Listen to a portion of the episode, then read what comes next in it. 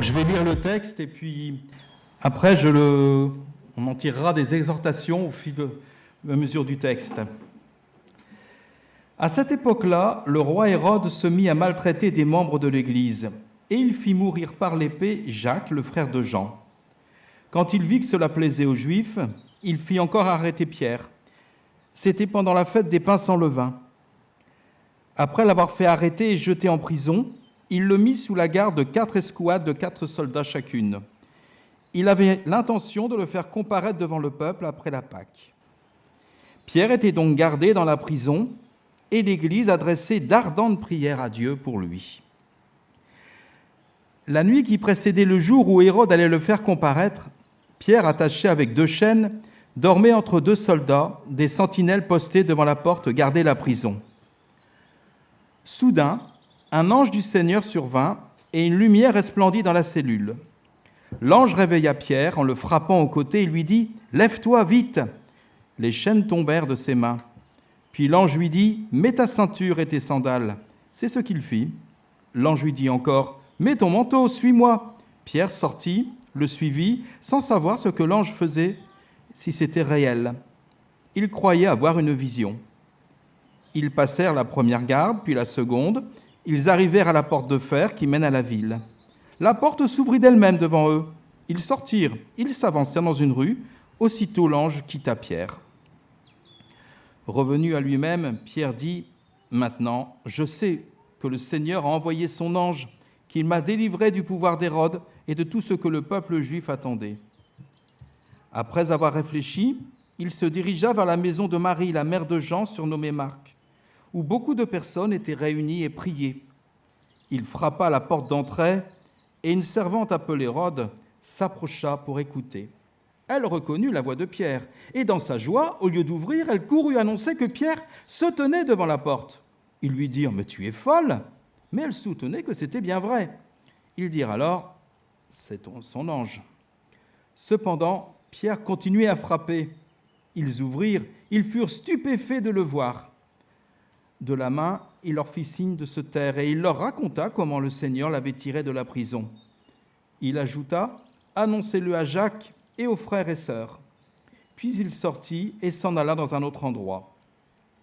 Quand il fit jour, il y eut une grande agitation parmi les soldats. Qu'était donc devenu Pierre? Hérode le fit rechercher, mais on ne le trouva pas. Il interrogea les gardes et donna l'ordre de les faire exécuter. Ensuite, il quitta la Judée et descendit à Césarée pour y séjourner. Hérode était en conflit avec les Tyriens et les Sidoniens. Mais ils vinrent le trouver d'un commun accord, et après avoir gagné Blastus, le responsable de sa chambre, ils demandèrent la paix parce que leur région dépendait de celle du roi pour son ravitaillement. Le jour fixé, Hérode, habillé de sa tenue royale, était assis sur son trône. Il leur adressait publiquement un discours. Le peuple s'écria C'est la voix d'un Dieu et non d'un être humain. Un ange du Seigneur le frappa immédiatement parce qu'il n'avait pas donné gloire à Dieu. Il mourut rongé par des vers. Quant à la parole de Dieu, elle se propageait de plus en plus. Une fois leur mission à Jérusalem accomplie, Barnabas et Saul repartirent, emmenant avec eux Jean, surnommé Marc.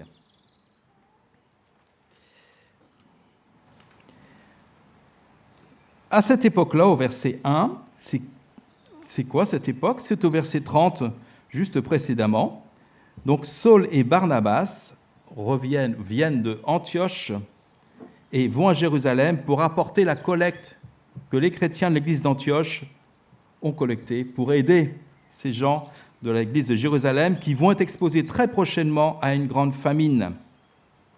Voilà, donc à cette époque où il y a une solidarité magnifique entre deux églises, une église à plus de 150 voire 200 kilomètres, toute jeune, hein, c'est Mathias qui nous l'a rappelé la semaine dernière, eh bien elle vient contribuer à permettre à ce que les chrétiens de Jérusalem puissent continuer à témoigner de leur foi, à remplir leur mission, à louer le Seigneur. Eh bien, en ce moment, en ce même moment, où c'est la solidarité entre les chrétiens, c'est le peuple de Dieu uni, qui essaie de se battre par rapport à des circonstances difficiles, eh bien le roi Hérode se met à maltraiter des membres de l'Église. Et je voudrais qu'on s'arrête là-dessus parce qu'en réalité, l'écriture du grec ici est un peu spéciale. Il est dit au verset 30 du chapitre précédent, le secours financier arrive par la main de Paul et de Barnabas. Il y a bien une union.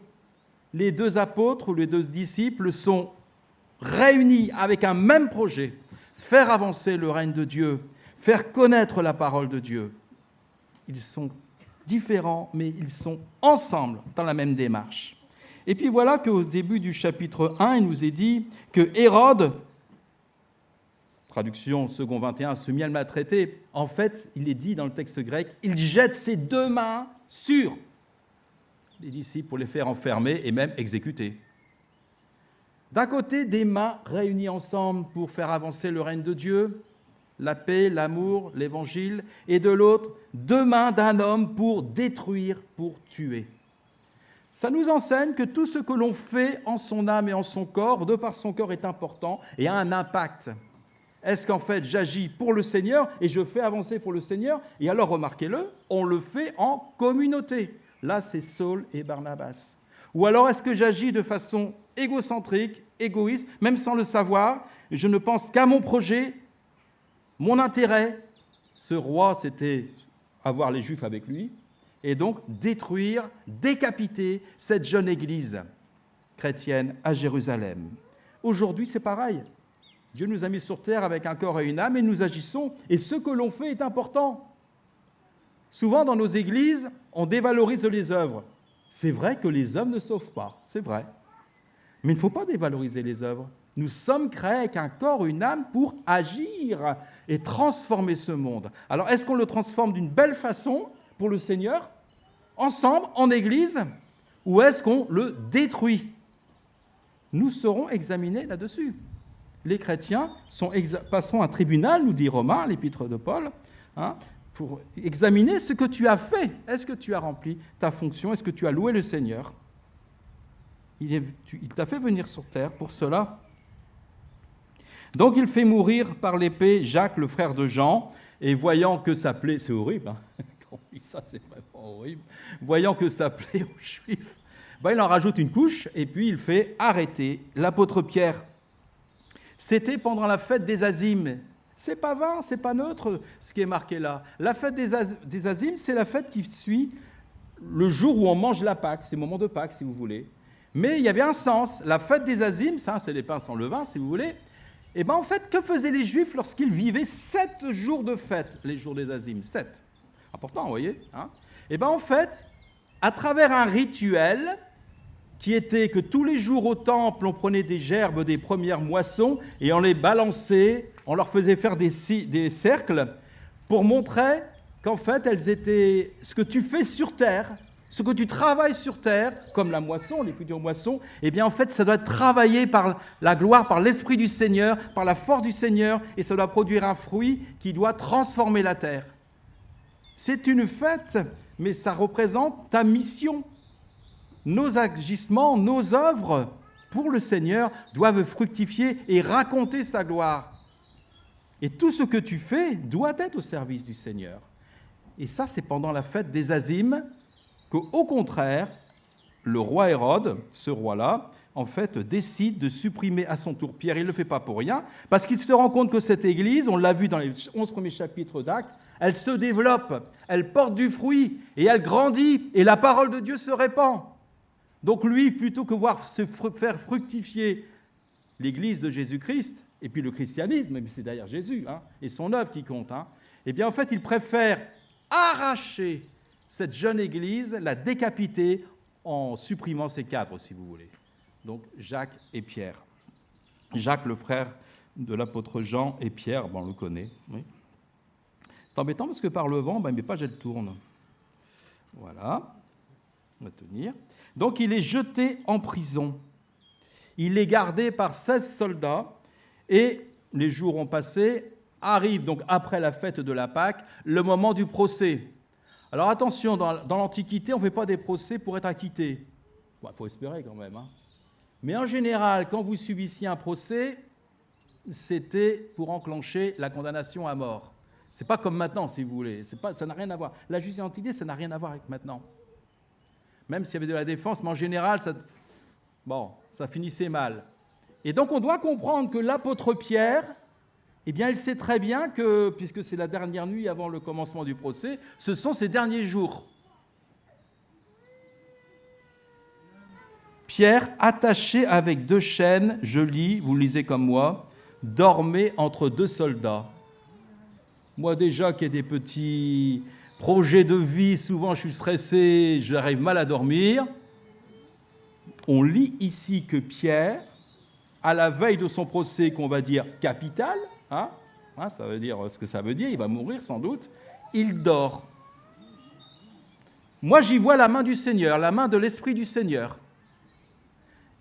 Je trouve ça extraordinaire. Ça, se lit vite, mais en fait, c'est extraordinaire. C'est absolument extraordinaire. Et en plus, il est attaché. Alors, attaché, il faut bien s'imaginer, c'était du, sérieux avec les Romains. Hein. Il était attaché à même le sol, chaque bras, chaque poignet, si vous voulez, une chaîne attachée côte à côte à un poignet de soldats de chaque côté. C'est pour ça qu'il changeait tous les deux heures, parce que les pauvres soldats de corvée, ce n'était pas tellement agréable non plus pour eux. Hein. Mais voyez même la position pour dormir. Vous pouvez difficilement dormir enchaîné et coincé entre deux soldats. Eh bien, il dormait. Quel repos d'esprit, quelle âme animée, nourrie par le Seigneur. Et j'aimerais que nous puissions connaître ça. Et je m'empresse de dire, Dieu ne fait pas de différence. Dieu nous aime tous aussi pareillement que Pierre. Et il est prêt à nous nourrir pareillement qu'il le fait avec Pierre. C'est nous que ça regarde. Est-ce qu'on a vraiment un cœur disposé ouvert, attentif, disponible à accueillir notre Seigneur?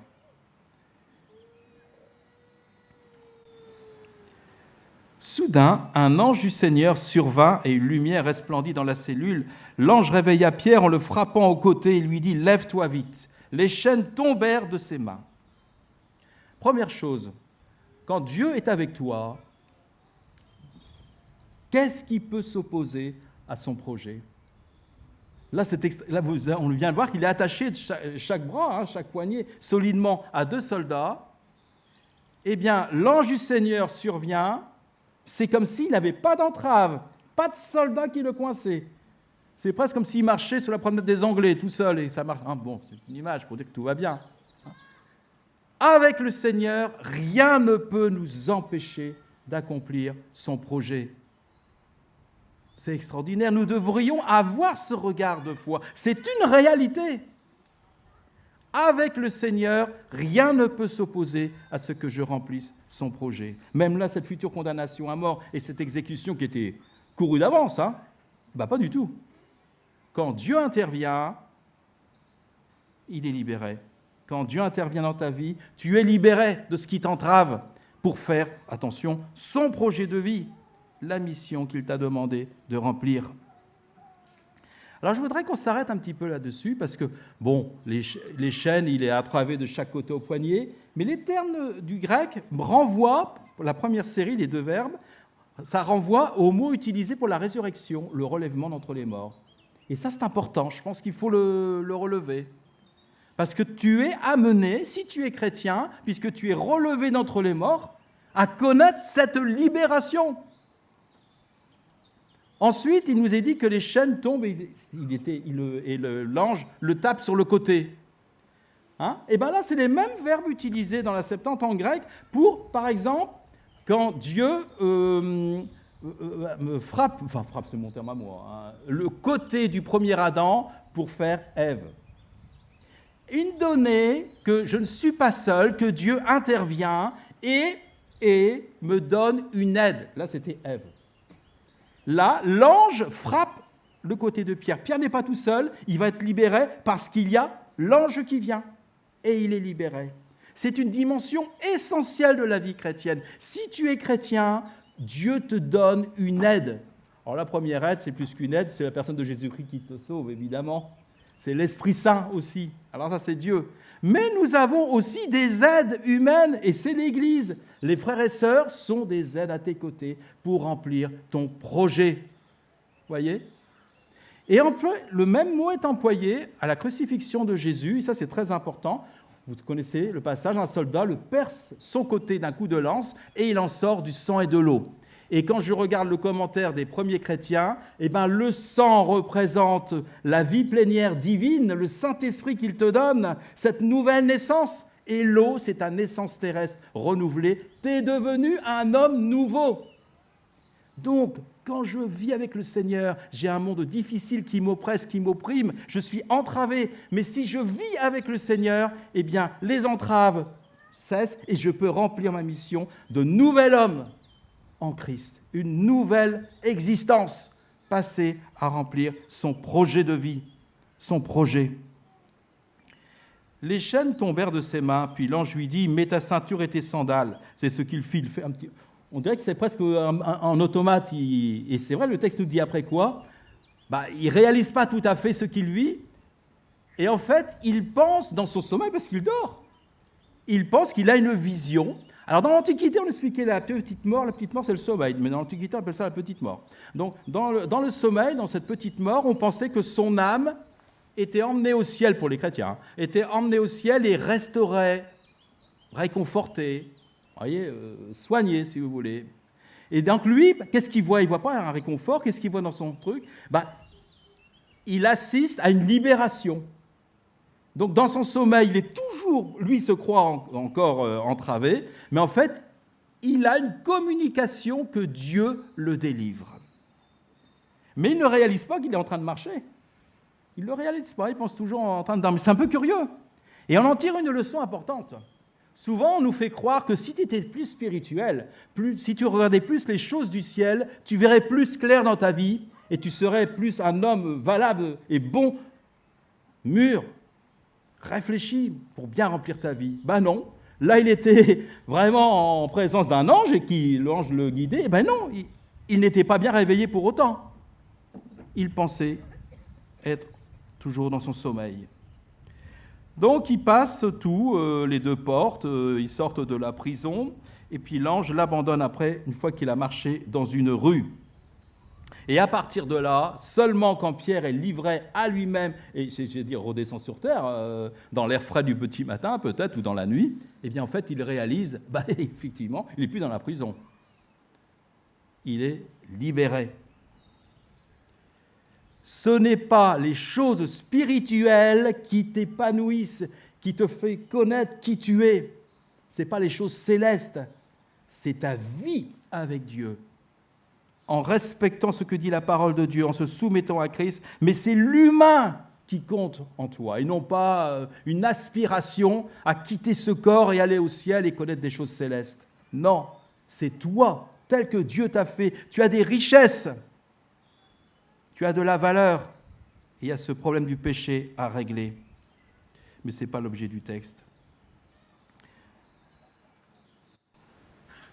Revenu à lui-même, Pierre dit, Je sais vraiment que le Seigneur a envoyé son ange et qu'il m'a délivré du pouvoir d'Hérode et de tout ce que le peuple juif attendait. Attendez, c'était son exécution, hein, évidemment. Après avoir réfléchi, me dit second 21, il se dirigea vers la maison de Marie, la mère de Jean, se nommait Marc. Donc c'est l'évangile de Marc. C'est l'évangéliste Marc. Hein. Marie, la maman de Marc. Alors, par la tradition, nous savons que cette maison, on ne sait pas où elle était exactement, mais elle est dans un rayon de 300 mètres autour du temple, entre le palais euh, d'Hérode, la forteresse et le temple. Donc, c'est dans la vieille ville. Ça, c'est important. Ça explique pourquoi après Pierre disparaît. Parce qu'il est au cœur euh, où étaient justement stationnés les soldats, les autorités et le temple. Donc si on, si on en voulait à sa mort, il est prudent, Pierre conseillé par le Seigneur, il disparaît. Donc toujours est-il qu'il frappe à la porte d'entrée de cette maison, et donc euh, cette servante appelée Rhodes s'approche. Elle reconnaît la voix, hein, on l'a lu, et dans sa joie, peut-être qu'on aura fait la même chose, c'est quand même extraordinaire. Hein, et bien en fait, elle va courir aux frères et sœurs qui priaient. Alors, quelle était leur prière? Au verset déjà Au tout au début, au verset 5, Pierre était donc gardé dans la prison et l'Église adressait d'ardentes prières à Dieu pour lui. Je pense que la, première motivation de la prière, c'était pour Pierre, pour le garder, pour lui faire échapper au terrible destin qui semblait l'attendre. Et on comprend bien, et, et, je pense que tous les chrétiens font de même. Mais je pense que cette prière est beaucoup plus riche que ça, et le texte grec me dit que la prière, elle monte de tous les chrétiens de l'Église. Il y a de la force parce que c'est une prière de tous les chrétiens. On a une vision commune. Il faut comprendre que le fait que Pierre soit en prison et sans doute après exécuté et donc décapité, ça représente une perte pour cette Église. Quand un chrétien décède, on a connu Jean-Paul malheureusement qui est décédé, et on a bien vécu une perte pour notre Église. Une perte pour notre Église. Pierre était très important pour cette Église de Jérusalem, évidemment. Hein. Pourquoi? Parce que chaque frère et sœur sont investis d'une mission à remplir pour le Seigneur. Et s'il n'est plus là, qui va remplir la mission? Et en plus, il a une richesse, un être. Il, aide, il est disponible pour les autres frères et sœurs. Et perdre Pierre, c'est même pour les autres qui resteraient en vie, bah, de plus grandes difficultés à vivre leur, leur foi. Est-ce que nous avons aujourd'hui dans notre Église cette notion de communauté, cette notion de qu'on est indispensable, enfin ce mot est un peu fort parce qu'il n'y a que Jésus qui soit indispensable, mais vous voyez ce que je veux dire, que nous soyons utiles les uns aux autres. Mon frère, ma sœur, je n'ai pas le jalouser, j'ai à remercier le Seigneur qui soit là pour m'aider dans ma mission et le fait que Pierre soit exécuté, vous comprenez que cette Église prie son Seigneur pour qu'effectivement Pierre puisse rester. On en a besoin pour remplir ton projet commun. Parce ce qui, par ce qui compte dans une Église, c'est le projet commun. Le projet commun. Il n'y a pas des projets d'Église et des projets dans le monde. Il n'y a qu'un seul projet, c'est un projet d'Église, répandre la parole de Dieu, faire avancer le règne de Dieu. Et chacun est un soldat avec une mission. Et nous sommes tous ensemble et nous sommes là pour nous aider les uns les autres. Et quand un fait défaillance, eh ben, il y a une perte incommensurable. Et on comprend cette prière. Cette prière encore, troisième volet de cette prière, eh ben, elle s'empare des promesses du Seigneur. Parce que le Seigneur n'arrête pas de dire dans sa Bible que si tu fais sa volonté, il t'accompagne. Il te rend fort. Et c'est ce que vit Pierre là. C'est la démonstration, ce chapitre 12 il t'accompagne, il te rend fort. Donc, ils, n'hésitent pas, ces chrétiens et ces chrétiennes de l'Église de Jérusalem, à rappeler à Jésus, à rappeler à Dieu le Père, ben, ses propres promesses, et à dire, vas-y, agis. D'accord? C'est magnifique une prière comme ça, et nous devons vivre de cette façon la prière, y compris la prière collective de l'Église. Maintenant, continuons ce chapitre. Avançons. Donc la, servante, elle va courir annoncer la nouvelle. Je vous rappelle qu'ils sont en train de prier. Donc ils sont avec le Seigneur, tout leur cœur donné vers le Seigneur, en espérant qu'il intervienne. Eh bien, remarquez, quand on leur dit c'est la voix de Pierre, qu'est-ce qu'ils disent Non mais t'es folle. Non mais t'es complètement folle. Parce qu'en fait, c'est leur premier cri à plusieurs, c'est pas possible. Ils prient pour que le Seigneur délivre. La servante dit, Rod dit, eh bien il est là, il est délivré. C'est pas vrai. Tu dérailles tu es folle. Et comme elle insiste après, parce que vraiment, c'est vraiment le, cri du cœur, il le pense vraiment, tout en étant en prière, je rappelle, hein, tout en étant en prière intense. Hein. Bah, c'est son ange, son envoyé. Alors, deux, deux, interprétations à voir son ange. Soit un ange gardien, la Bible ne dit pas ça, elle parle d'ange pour des collectivités. Dans le livre de Daniel, vous le trouvez ça. Mais à titre personnel, ce sont des dérives qui vont naître entre les deux siècles avant Jésus-Christ, qui vont appliquer après à chaque personne la notion d'un ange gardien. La Bible n'en passe pas plus, on ne va pas aller plus loin. Hein. N'empêche que nous, on peut penser d'après une interprétation que ben voilà, voilà ici une mention qui croyait en cela. D'accord? Pourquoi pas d'ailleurs hein? Pourquoi pas? Pourquoi pas? Dieu est souverain et, nous savons que les anges sont au service des hommes par rapport euh, à la vie, au fonctionnement de la terre. Ou la deuxième interprétation, bah, c'est son âme. C'est son âme sous forme de fantôme. Parce que, alors, dans l'Antiquité, la mort, c'est autre chose qu'on pense. Hein. La mort, ce n'est pas la fin de la vie. Hein c'est la continuation de la vie, séparation de l'âme, l'esprit et du corps. Et donc il pensait que l'âme mettait un certain temps à gagner, j'allais dire regagner, à gagner le royaume des morts. quand vous lisez les textes, ça fait... la Bible est très sobre là-dessus, donc faut rester à la Bible. Hein. Mais sachez-le, la culture, euh, les gens de l'époque, et donc même les chrétiens le pensaient, donc ils disent, ben c'est normal, il n'a pas encore fait son passage l'âme revient, etc. Et donc elle, revient les, voir les, endroits qui sont passés. Mais ça veut dire qu'il serait déjà mort. Hein. Il prie pour que le Seigneur le libère, et il n'y croit pas, et ils balancent leurs propres opinions. Ben, c'est une leçon pour nous, ça. C'est une leçon pour nous. Nous pouvons être animés des meilleures volontés du monde et prier et puis vouloir vivre avec le Seigneur. Attention au mélange de la prière et en fait de nos propres opinions. Nous sommes humains. Nous sommes humains et nous devons faire attention. Que cette prière de l'Église de Jérusalem soit pour nous un, un rappel. Ce n'est pas parce que l'on prie que c'est bien, c'est comment on prie et comment on vit la prière. Est-ce que vraiment on est prêt à accepter la réponse que Dieu donne? Là, ils n'étaient pas prêts à la recevoir. Ne leur jetons pas la pierre. Hein, c'était. Voilà. Alors, donc, il continue à frapper. C'est lui qui s'entête. Heureusement qu'il, a persévéré. Hein, heureusement. Hein. Donc, en fait, ils finissent par ouvrir et il leur annonce sa libération. Et après, il s'en va sans doute se cacher. Alors, j'ai déjà lu des commentaires euh, qui disent Bah oui, mais on doit persévérer dans la foi et on ne doit pas. Quand on a la foi, on, on continue son projet, même quand l'environnement est difficile. Et si on abandonne son projet pour se protéger, c'est presque regagner le confort ou c'est faire un péché d'incrédulité ou de manque de foi. je tiens à vous dire que cette théologie, elle est peut-être belle à dire en chair par certains pasteurs ou prêtres, mais elle n'est pas biblique. Parce que même Jésus, lisez le chapitre 11 du l'évangile de Jean, vous voyez que devant la difficulté des, choses de la vie, Jésus préfère se mettre à l'écart, il emmène ses apôtres, pour éviter d'être pris. Il le fait pourquoi? Pour, dans la perspective de continuer sa mission. Et là, c'était bien sûr sa passion. Donc là, c'est pareil, Pierre se met à l'écart, disparaît, pour pouvoir continuer sa mission.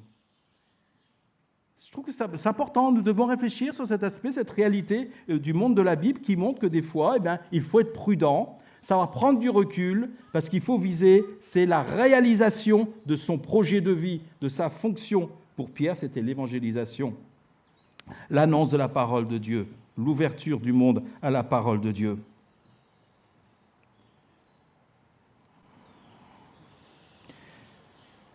Au verset 18, au grand jour, évidemment, on constate euh, dans la prison, même avant, la disparition de Pierre. C'est des, phrases, des versets difficiles à lire. Nous, on les lit facilement dans notre Bible, mais ça, aboutit à quoi La mise à mort des gardes?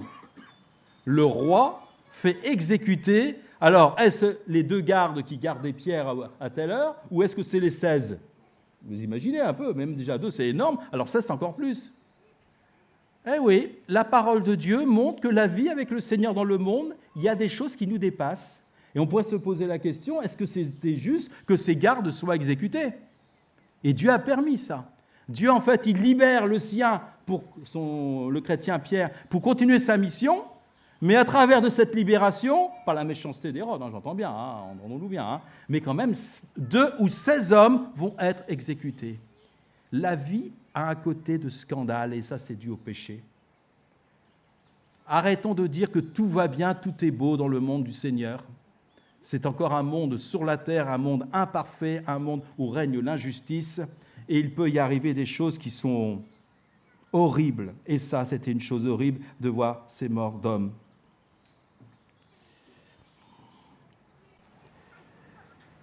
Et dernière partie du texte, les versets 20 à 25, donc en fait c'est la fin de ce roi. Alors je précise, ce n'est pas le roi Hérode du temps de Jésus, la naissance. C'est un autre, c'est son petit-fils si vous voulez. Il s'appelle Hérode parce que c'est la dynastie, mais c'est son petit-fils, Hérode Agrippa.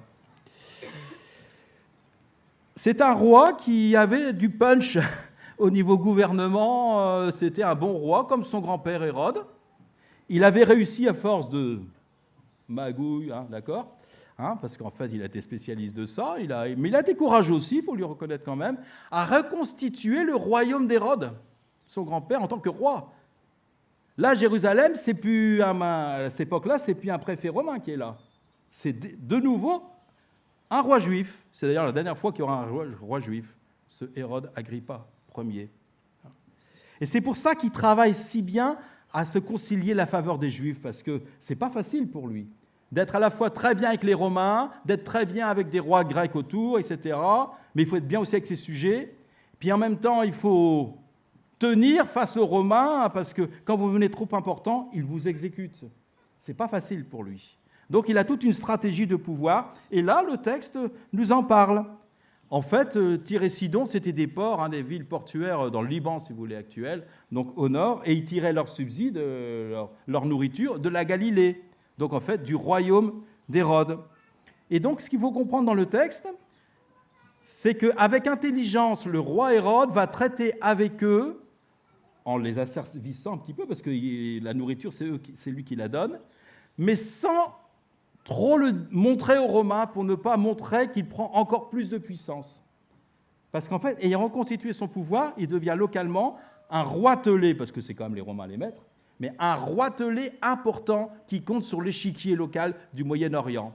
Et là, il arrive à traiter de façon intelligente avec donc ces, genres de petites cités-républiques, si vous voulez, euh, Sidon par rapport euh, à leur euh, vécu. Il faut savoir que ces cités étaient très importantes car au niveau commerce, elles faisaient tout le commerce avec euh, l'Afrique. On l'avait avec Mathias. Hein. On a, je vous ai expliqué, Cyrène, il avait parlé de Cyrène, la ville de Cyrène, c'était donc en Afrique. C'est le commerce. On, est toujours dans, le, dans ce triangle, si vous voulez. Donc il s'arrange. Et il avait fixé qu'il répondrait son oui au cours d'un discours solennel pour ne pas éveiller trop l'attention des Romains. Et donc, en fait, quelques moments après, nous sommes en 44, janvier 44, janvier 44.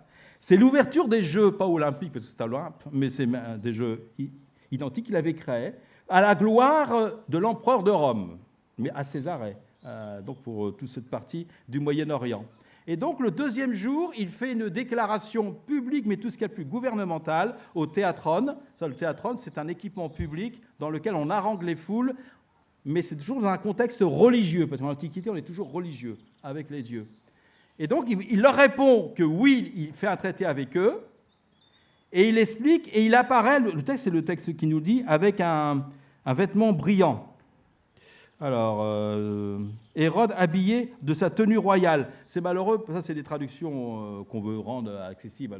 Aujourd'hui, on, enlève tout, parce qu'en fait, le, le terme grec, c'est ça l'important, c'est un habit de lumière un habit de lumière qui resplendit à la lumière du soleil. Et ça, dans l'Antiquité, notamment biblique, la lumière, c'est le symbole de l'organisation, du bon fonctionnement de la cité ou de la nation. Donc on est bien dans un contexte d'un chef, d'un roi, qui fait un programme de gouvernement de la terre, enfin, euh, au niveau de son royaume. On est dans ce contexte-là, et c'est pour ça qu'il explique l'accord, il fait passer l'accord avec les villes de Tyr et Sidon. Et puis en face de ça, il y a les courtisans. Le peuple s'écria, c'est la voix d'un Dieu et non d'un être humain. Parce qu'en fait, ce que dit, ça il faut bien comprendre, ce que dit Hérode n'est pas, pas mauvais en soi. Il parle bien d'organisation du monde, de gouvernement du monde, selon dans son royaume, et ça, Dieu le veut. Nous avons tous à gérer la terre. C'est normal que la population dise qu'il agisse au nom de Dieu. Le problème, c'est que ils disent voix d'un Dieu et non d'un homme. Et le, problème qui va faire chuter Hérode, nous dit la Bible, c'est qu'il ne reprend pas ses courtisans, son peuple, en disant non, non, je ne suis qu'un envoyé de Dieu. Parce que Nebuchadnezzar, par exemple, Nebuchadnezzar fait exactement pareil dans le livre de Daniel. Mais il reconnaît qu'il est posté par Dieu, la divinité. C'est tout à fait différent, ça. Alors que pas Hérode. Hérode ne le, dit pas assez. Et donc, dans le texte, un ange frappe. Alors, c'est intéressant parce que euh, Flavius Joseph raconte en tant qu'historien la chose. Et il dit aussi qu'il a été frappé, ce moment-là, tout à coup, d'une maladie. Alors voilà, d'une maladie, donc c'est un ange du Seigneur. Hein.